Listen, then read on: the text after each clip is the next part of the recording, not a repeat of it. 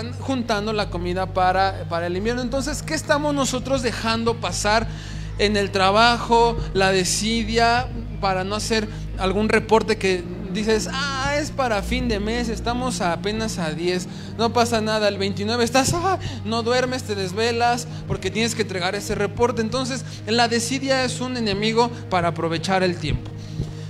Tres, y por último, y todos van de la mano, si se dan cuenta, todos van de la mano, la ociosidad. El que es perezoso, por ende es ocioso. Y la ociosidad, les voy a pedir que vayamos a Romanos 5.8 para ejemplificar un poquito, un poquito de este punto. Romanos 5.8 dice, pero Dios mostró, no, se me equivoqué. Leí Romanos 5, perdón. Romanos 8.5. ¿Ya están ahí? Dice, los que están dominados por la naturaleza pecaminosa piensan en cosas pecaminosas, pero los que no son controlados por el Espíritu Santo piensan en las cosas que agradan al Espíritu. Entonces la ociosidad son los malos pensamientos que se formulan o se crean cuando no estamos haciendo nada. No cuando estás trabajando, cuando estás trabajando no tienes tiempo de pensar en tonterías, no tienes tiempo de pensar en pecados, no tienes tiempo de pensar en hacer maldades. Cuando estás tú perezoso, sin hacer nada, se, piensa, se empiezan a generar. ¿A quién le ha pasado? ¿Quién le ha pasado que está, está en su casita y dice, ah, hoy descanso tranquilamente, no haces nada en todo tu día? Y se empiezan a crear pensamientos, es que yo no sirvo para nada, se empiezan a crear pensamientos de, pecado, cómo, cómo hacer cosas que no agradan a Dios. Y la ociosidad es un, es un enemigo porque no nos va a dejar, no nos va a permitir un, un crecimiento como persona y como, y como cristianos. Les voy a dar el ejemplo de David. Una ocasión el pueblo de Israel estaba en guerra y fueron todos a, la guerra. El rey siempre tenía que estar en la guerra. Entonces en esta ocasión David dijo, yo soy el rey, ¿por qué tengo que ir a la guerra? Ellos tienen que pelear por mí, yo me voy a quedar aquí en mi trono tranquilamente. Bueno, eso le costó mucho porque David, estando en su, en su reino, pues no tenía nada que hacer, daba vueltas, se asomaba, decía, híjoles, voy a jugar PlayStation, conectó el Play, se aburrió, se puso a hacer muchas cosas hasta que estaba así estirándose en la ventana y ve a la Betsa. ¿A ah, caray? Y se queda viendo un ratito hasta que dijo, ya tiene que ser mía. Él estaba casado, ella estaba casada. ¿Te imaginas? La ociosidad, el no estar haciendo lo que tenía que hacer, le causó en él pensamientos y no solamente pensamientos, ¿sabes qué? Acciones. Por causa de esta ociosidad y de estos pensamientos, tomó a Betsabé, la tomó como mujer, la embarazó, emborrachó al esposo para que creyera que había sido el esposo el que la había embarazado, bien abusado, y luego lo manda a matar lo, pone hasta el frente de la guerra y todos los que estaban al frente son, es muerto segura. Son los primeros que mueren porque están hasta el frente. Entonces lo manda al frente y le dice a todos, déjenlo solo. O sea, no, él solito estuvo peleando hasta que lo mataron. Entonces mató, adulteró, fornicó, asesinó. Y esto fue solamente la acción por un pensamiento de ociosidad. Entonces evita estos tres enemigos. Recuerda, vamos a recordarlos. ¿Cuál era el primero? Pereza, el segundo. Y el tercero, ociosidad. Aprovechemos bien el tiempo, porque en esta vida es corto el tiempo que vamos a estar. Dice más adelante, les voy a leer un versículo, no recuerdo cuál es, pero dice, trabaja porque cuando estés en el Seol, o sea, en el infierno, ahí no va a haber ni trabajo, ni ciencia, ni sabiduría, no va a haber nada. Trabaja en esta tierra. Tenemos un corto tiempo y como les dije al inicio de la prédica, ¿cuánto tiempo nos queda? No sabemos cuánto tiempo nos queda. Podemos estar muy jóvenes, muy fuertes como yo, hacemos ejercicio y todo. Y al rato me, me resbalo las escaleras, me pego en la nuca y ahí quedé. Puede ser una persona que come mucho, bien tragona. También yo como mucho, soy muy tragón. Entonces que comes grasa y grasa y grasa. Y, puedes vivir más tiempo que aquel que está metido en el gimnasio todo el día. Porque no sabemos cuánto tiempo nos queda. Entonces aprovechemos bien el tiempo. Aprovechemos como si hoy fuera nuestro último día y tengamos que hacer muchas cosas. Y no dejemos, no digamos, mañana lo hago porque mañana no va a llegar a lo mejor o a lo mejor sí. Entonces aprovechemos bien el tiempo. Le voy a pedir que me acompañen a Eclesiastés 9:10. Aquí les voy a pedir un favorzote. Solo por este versículo y por esta ocasión lo vamos a leer en Reina Valera. Me gusta un poquito más como lo dice eh, la versión Reina Valera. Digo, a fin de cuentas es el mismo sentido, pero vamos a leerlo en Reina Valera. Eclesiastés 9 del 10 al 11.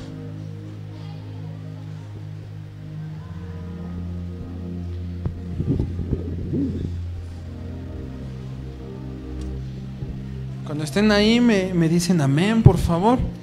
Ok, Eclesiastés 9 del 10 al 11 dice, todo lo que viniere a la mano para hacer, hazlo según tus fuerzas, porque en el Seol a donde vas no hay obra, ni trabajo, ni ciencia, ni sabiduría. Me volví y vi debajo del sol, aquí está hablando el rey Salomón, me volví y vi debajo del sol que ni, los, ni, ni es de los ligeros la carrera, ni la guerra de los fuertes, ni aun de los sabios el pan, ni de los prudentes las riquezas. Y quiero que pongas mucha atención aquí. Ni de los elocuentes el favor, sino que tiempo y ocasión acontecen a todos. No, no puedes decir tú, es que él tuvo buena suerte, a él le fue bien, a mí no, porque eh, a mí, él tuvo más suerte en el trabajo, en los negocios. A mí no, a mí me va mal, por eso, por eso no he prosperado. Tiempo y ocasión acontecen a todos. ¿Cómo estás aprovechando tú eh, eh, estas oportunidades? ¿Cómo estamos aprovechando esta, esto que nos está aconteciendo?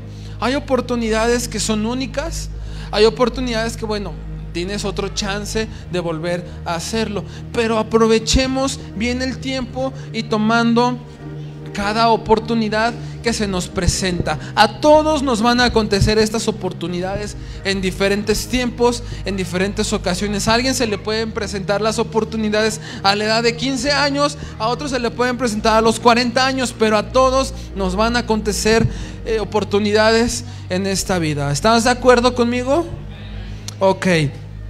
Entonces dejemos de vivir en la mediocridad de pensar, es que a mí cuando me va a llegar, a mí cuando me va a ir bien, a mi hermano siempre le va bien. Deja de vivir en la mediocridad y ponte a trabajar y aprovecha bien el tiempo. En Efesios, cuando leímos al inicio, nos habla de los días malos. ¿Sí recuerdas? Dice, aprovecha, eh, saca todo el provecho en estos días malos.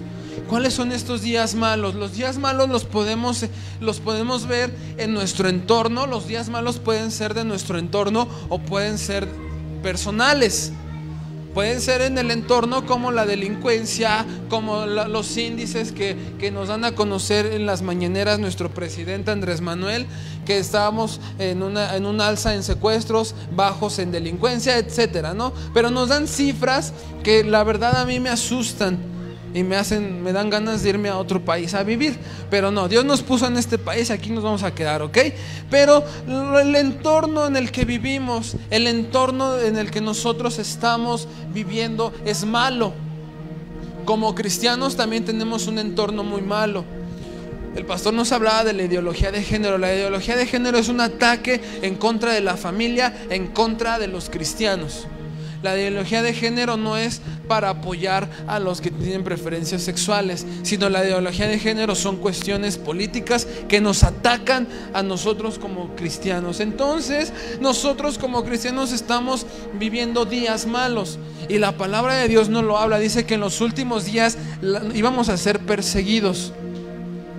A lo mejor no como en los tiempos de, de, este, de Pablo, de Pedro, no los picapiedras, ¿no? sino de los apóstoles.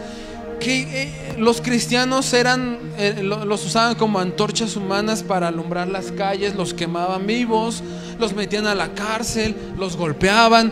Igual y no como en ese tiempo, pero sí estamos siendo perseguidos por la sociedad, estamos siendo perseguidos por, el, por, por las ideologías que se están levantando. Entonces, los días malos son en nuestro entorno, pero también hay días malos en los que nosotros estamos pasando escasez, falta de trabajo, problemas sociales, problemas familiares, te estás, estás peleado con tus padres, estás peleado con tus hijos, estás peleado con tus hermanos. Entonces todos estos problemas se convierten en días malos. ¿Y cómo aprovechamos el tiempo? Alejándonos de Dios diciendo, Dios no quiero saber nada de ti porque me está yendo de la fregada. O Dios no quiero ya venir a la iglesia porque porque no, no, sirve de nada venir a la iglesia, me va mal, cada día me va peor. ¿Cómo nosotros decidimos pasar los días malos? Aprovechando el tiempo y saliendo adelante o tirándonos a la depresión y a la tristeza, porque son uno de los factores. Cuando fue la, la, la crisis del 2008, fue una crisis mundial espantosa, muchos eh, empresarios, mucha gente que tenía su dinero ahorrado lo perdió todo. Había, conozco el testimonio de una persona, de un señor, que él tenía millones guardados en el banco. Cuando pasó esta crisis, esos millones se convirtieron como en 250 pesos o 250 dólares. Imagínate esta frustración de, una crisis mundial, perdiste todo y mucha gente se suicidó, mucha gente prefirió matarse a afrontar estos problemas y salir adelante. Te puedo dar también el ejemplo de Steve Jobs perdió su empresa, se la quitaron. ¿Y qué decidió? Abrir otra empresa y se volvió otra vez millonario y le compraron su empresa y se volvió otra vez el director de su empresa. Entonces, ¿qué ¿cómo nosotros vamos a decidir pasar los días malos? ¿Ok? Entonces, en los días malos no a veces no nos favorecen mucho, no nos ayudan mucho, pero con la ayuda del Espíritu Santo. Y este es el tercer punto que te quiero dar y ponme mucha atención, porque con la ayuda del Espíritu Santo, aquí mismo en Efesios que estamos leyendo, que leímos al inicio, nos dice que nos dice que el Espíritu, nos dice, llénate del Espíritu Santo, canta salmos, canta himnos, agradece en todo. Entonces este es mi tercer punto, llenos del Espíritu Santo. Efesios 5, 17 dice, no actúen sin pensar, más bien procuren entender lo que el Señor quiere que haga en los días malos. ¿Qué quieres, ¿Qué quieres hacer conmigo, Dios, en estos días malos? ¿Qué quieres trabajar? Si no le preguntamos a Dios y si no estamos dispuestos a, que sea cumplida la voluntad de Dios en estos días malos, no vamos a salir de ahí. Nos vamos a quedar en los días malos y va a tardar va a tardar bastante tiempo en que podamos salir de los días malos porque no hemos entendido el propósito de lo, por lo que estamos pasando esta situación.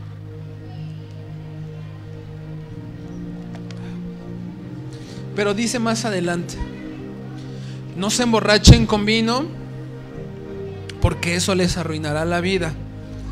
En cambio, sean llenos del Espíritu Santo sean llenos del Espíritu Santo. Esta es la clave. Es aquí donde al punto al que quería llegar. Ser llenos del Espíritu Santo. Es la mejor forma en la que podemos aprovechar el tiempo. Buscando la presencia de Dios. Dice, eh, el Señor Jesús nos dice, busca primero el reino de Dios y su justicia y todo lo demás vendrá por añadidura. Busca la presencia de Dios, busca la llenura del Espíritu Santo. Y te quiero dar un ejemplo en Éxodo 31.3. ¿Me ayudas a buscarlo? Te estoy dando muchas citas, perdón, pero es necesario que las leamos. Éxodo 31.3.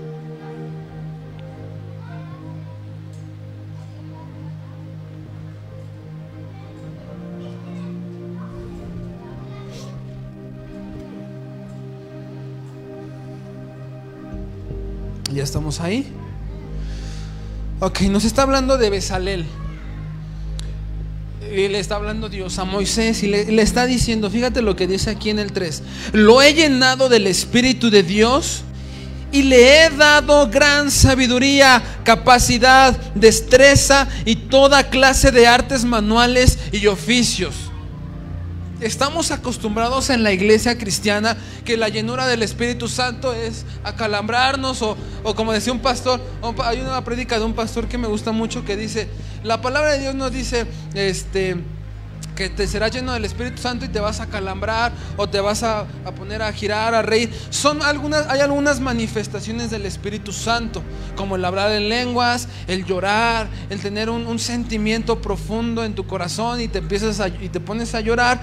Pero la llenura del Espíritu Santo, el propósito de la llenura del Espíritu Santo es empoderarnos, capacitarnos. Dice, vendrá el Espíritu Santo sobre todo sobre ustedes y, y irán a predicar y, y, sanarán a los enfermos y darán libertad a los cautivos. Para eso dice que les va a llenar del Espíritu Santo. Es la promesa del Señor Jesús a sus discípulos. Van a ser llenos y van a ser capacitados. Entonces el Espíritu Santo viene sobre nosotros. Busca la llenura del Espíritu Santo en los días malos. Porque ¿qué dice aquí? Dice que lo va a ungir, lo va a capacitar, le va a dar gran sabiduría, le va a dar destreza en toda clase de artes manuales y oficios. En el Antiguo Testamento el Espíritu Santo solamente habitaba en los reyes, en los sacerdotes y en los profetas. En la gente normal, como así, este, como, como ustedes y como yo, pues no podía estar el Espíritu Santo, solamente era para ellos. ¿Y por qué estaba con ellos? Porque tenían que ser capacitados para ejercer esa función, porque el rey tenía que estar capacitado para dirigir al pueblo porque el profeta tenía que estar lleno del Espíritu Santo para saber escuchar la voz de Dios y el sacerdote tenía que estar lleno del Espíritu Santo para ministrar a la gente y para poder poner los pecados de la gente en manos de Dios. Entonces el Espíritu Santo venía sobre estas personas. Hoy en día la promesa de Jesús es que todos íbamos a ser llenos del Espíritu Santo. ¿Cómo aprovechas el tiempo? Quejándote ¿Cómo aprovechas el tiempo? Menospreciando lo que Dios ha puesto delante de ti y en tus manos. O llenándote del Espíritu Santo, salir adelante, capacitarte y que la llenura del Espíritu Santo te ayude a toda clase de, de sabiduría, de artes manuales. Aquí este es un ejemplo específico, pero el Espíritu Santo llena a cada uno de nosotros y nos capacita para ser los mejores en todo lo que hagamos. Si tú trabajas en oficina, sé el mejor en lo que tú haces. Si tú trabajas, tienes tu negocio, sé el mejor. Sobresal de los demás. Piensa diferente a los demás, actúa diferente a los demás, llénate del Espíritu Santo y sobresal de la demás gente. Para que el día de nuestra muerte cuando se nos acabe el tiempo, como le puse a mi predica, ¿cuánto tiempo te queda? Y si te queda poquito y ese poquito tiempo lo supiste aprovechar, el día de nuestra muerte se quede un legado de lo que hicimos nosotros aquí en esta tierra. ¿Ok? Entonces seamos llenos del Espíritu Santo.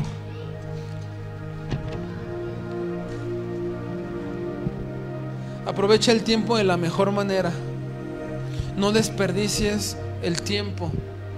No desperdicies cada minuto que tú tienes de vida. Porque el tiempo se va, el tiempo no regresa. Por ejemplo, si yo supiera cuánto tiempo me queda, me quedan dos días. Híjoles, entonces me quedan 48 horas. Yo desperdicio un minuto, desperdicio una hora, me quedan 47. Si desperdicio 5 horas, me quedan 42 y así. Entonces, ¿cómo estamos nosotros aprovechando el tiempo? No sabemos cuánto tiempo nos queda. Y alguna vez yo me he hecho esta pregunta. Alguna vez yo, yo alguna vez me dije, si yo supiera cuántas horas tuviera, por ejemplo, alguna vez en las películas, tú sabes que esa persona va a morir porque ya lo habías visto anteriormente. Entonces estás viendo la película y dices, pobrecito, está, está él este, en pocos minutos de que muera en la película. O sabes cuál, te voy a dar un ejemplo que acabo de ver, que la verdad yo me hice esta pregunta. ¿Vieron del joven que festejando su cumpleaños en Xochimilco se cayó? O sea, imagínate, ¿tú ves el video? Eso, ese fue mi pensamiento en cuanto yo vi el video. ¿Ves al chavo a punto de cruzar a la otra trajinera? O sea, ahí el chavo está feliz, bailando, gritando, divertido y de repente desaparece. Y dices, ¿dónde quedó? Jamás apareció, bueno, o sea, sí apareció, pero ya muerto. Ya no pudo salir con vida de ahí este joven. Entonces yo viendo ese video digo, si este joven sabía que ese era su último, sus últimos minutos, que, híjole, se iba a caer a la trajinera y no había forma de cambiarlo, no hay forma, te vas a caer y te vas a ahogar no hay forma. Si él hubiera sabido esto, ¿cómo hubiera aprovechado los últimos minutos o las últimas horas ahí? Con familia, cercano a los a los que a, su gente querida, cómo él hubiera aprovechado. Nosotros no sabemos, así que aprovecha bien el tiempo y saca el mejor provecho.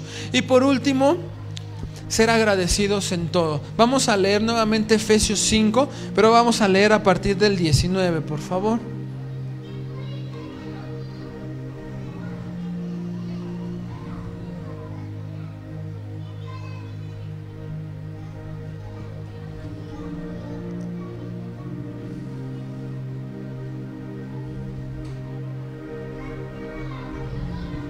Dice Efesios 5:19, cantando salmos e himnos y canciones espirituales entre ustedes y haciendo música al Señor en el corazón.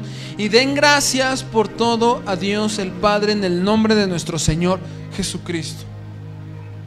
Mi último punto, porque ya vi algunos que, que me están diciendo que vaya, no voy a ir porque estoy predicando, espérame tantito. Mi último punto Canta salmos, himnos a Dios, agradece en todo. Agradece por lo que te está pasando. Y te voy a decir algo, algo que algo interesante que Dios me habló cuando yo estaba sacando esta predicación. El agradecimiento en los tiempos malos es un acto de fe.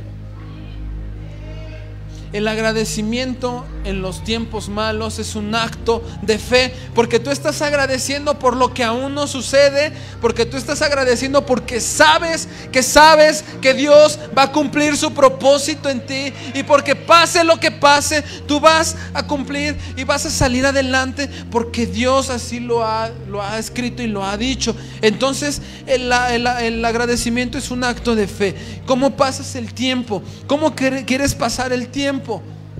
Dejemos de quejarnos, dejemos de reprochar por lo que nos pasa y agradece. Deja la, tristeza, la depresión a un lado y ponte mejor a agradecer, a cantar salmos, a cantar himnos a Dios. Aquí, aquí se está haciendo referencia a dar alabanza a Dios. El agradecimiento es un acto de alabanza y de adoración a nuestro Padre. Entonces agradece por lo que te está pasando, agradece por lo que, lo que, está, lo que, lo que acontece, pero no nada más agradezcas, sino actúa.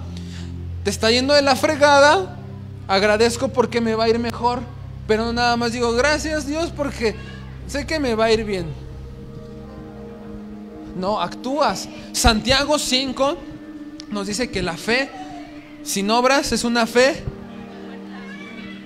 una fe muerta. Yo no puedo tener fe si no estoy actuando porque entonces mi fe no tiene ninguna validez y no tiene ningún poder. Actúa en lo que estás creyendo. Trabaja, cree trabaja y agradece, ¿ok? Entonces, ¿cuánto tiempo nos queda? Es el título que le puse yo a mi mensaje. El tiempo es subjetivo. Nosotros somos los que le hemos puesto minutos, segundos, horas, días, meses, años, décadas, siglos, etc. Nosotros somos los que le hemos puesto al tiempo tiempo. Pero el tiempo a la percepción de nosotros el tiempo para Eric puede ser este, que en este ratito se le fue de volada. A mí, para a mi percepción, se me fue este, lentísimo porque estoy bien nervioso y ya quiero que acabe. Entonces, entonces la percepción del tiempo para, para cada uno de nosotros es diferente, es distinta. Entonces, por eso el tiempo es subjetivo. Si te has preguntado, ¿cuánto tiempo me queda? ¿Cuánto tiempo nos queda como iglesia? ¿Cuánto tiempo nos queda como personas? ¿Cuánto tiempo nos queda de vida en esta tierra? No lo sabemos, pero lo que sí sabemos es cómo aprovechar cada minuto y cada segundo que nos queda de vida. Aprovecha el tiempo que te queda en esta tierra y no lo desperdicies con quejas, no lo desperdicies con pereza, con ociosidad, con desidia, sino aprovechemos bien el tiempo, saquen el mayor provecho en cada oportunidad en estos días malos. Les voy a pedir que se pongan de pie.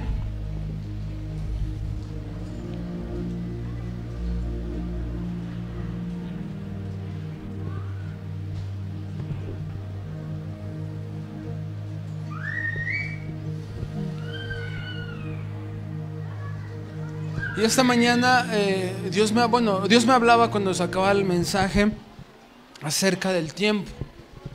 y me hacía reflexionar sobre el tiempo, sobre lo que nos queda, pero también me hacía reflexionar sobre los días malos. Entonces esta mañana me gustaría hacer un llamado, me gustaría invitarlos. Primeramente quisiera hacer este, este llamado a los que están pasando por días malos, por los que están pasando por situaciones complicadas financieras, de matrimonio, con la familia, cualquier tipo de situación que tú estés pasando, ¿por qué no Cualquier situación por la que estemos pasando en los días malos o si tú estás pasando un día malo, te voy a pedir que pases aquí al frente, vamos a orar por ti, pero vamos a pasar, escúchame bien, acuérdate que la fe sin obras es una fe muerta. Una fe sin obras es una fe muerta. Entonces vamos a dar un, un, acto, vamos a hacer un acto de fe al pasar aquí adelante, creyendo que pronto vendrá, pronto se irá la sequía, que pronto vendrá la lluvia, la bendición de Dios. Entonces, si tú sientes que estás pasando una temporada mala, un día malo, te voy a pedir que pases aquí al frente, pero creyendo que lo que Dios va a hacer, ¿ok? Vamos a dar unos segunditos.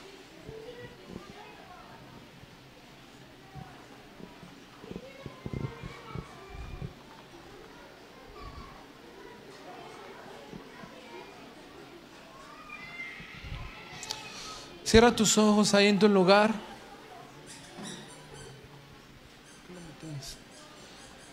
Padre, queremos ser llenos de tu Espíritu Santo. Levanta tus manos ahí en tu lugar. Quiero ser lleno de tu Espíritu Santo. Quiero ser lleno de ti, Espíritu de Dios. Capacítanos. Úngenos.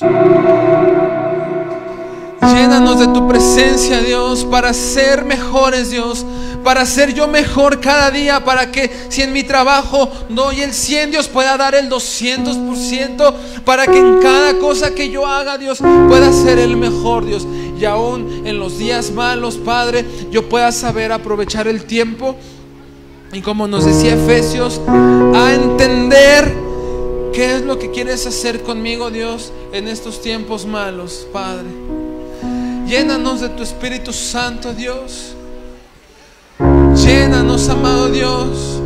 Levanta tus manos y vamos a cantar. Dios, estamos rodeados de tu presencia, Dios. Estamos rodeados, Dios. Estamos rodeados de ti, amado Dios.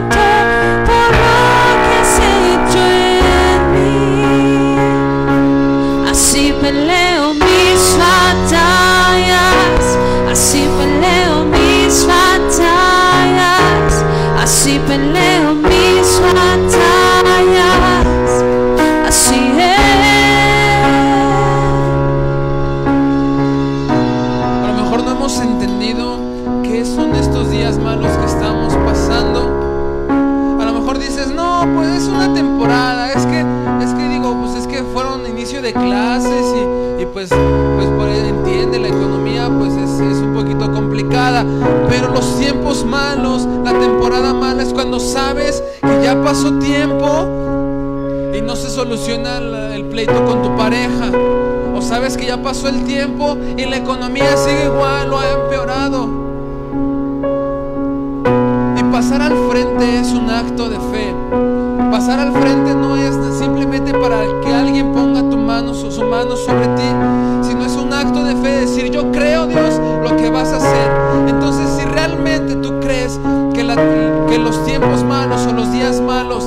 están en tu casa, pasa aquí al frente y vamos a orar por